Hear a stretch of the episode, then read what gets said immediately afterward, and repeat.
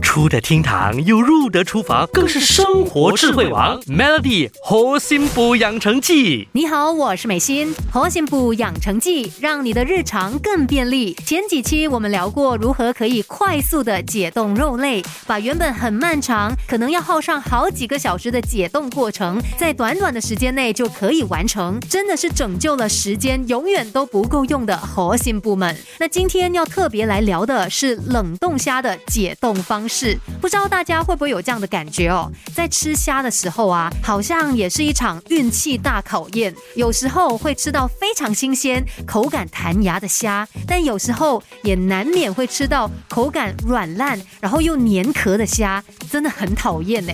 但其实很有可能是因为用了错的解冻法，才会有如此的下场。那普遍上被认为是最安全的冰箱解冻法，就绝对不适合用来给冷。冷冻虾解冻，因为在这个过程当中，虾肉的结构会被破坏，而导致肉质松散，还有水分的流失。如果你用这个方式来解冻虾子的话，那烹煮出来的虾虾壳就会特别容易粘在虾肉上面，而且呢，吃起来口感就是很软烂，然后虾子也失去了鲜度。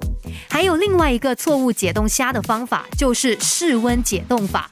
那之前也说过嘛，室温解冻法呢是既耗时，而且在退冰过程当中很容易滋生细菌的，本来就特别不建议使用。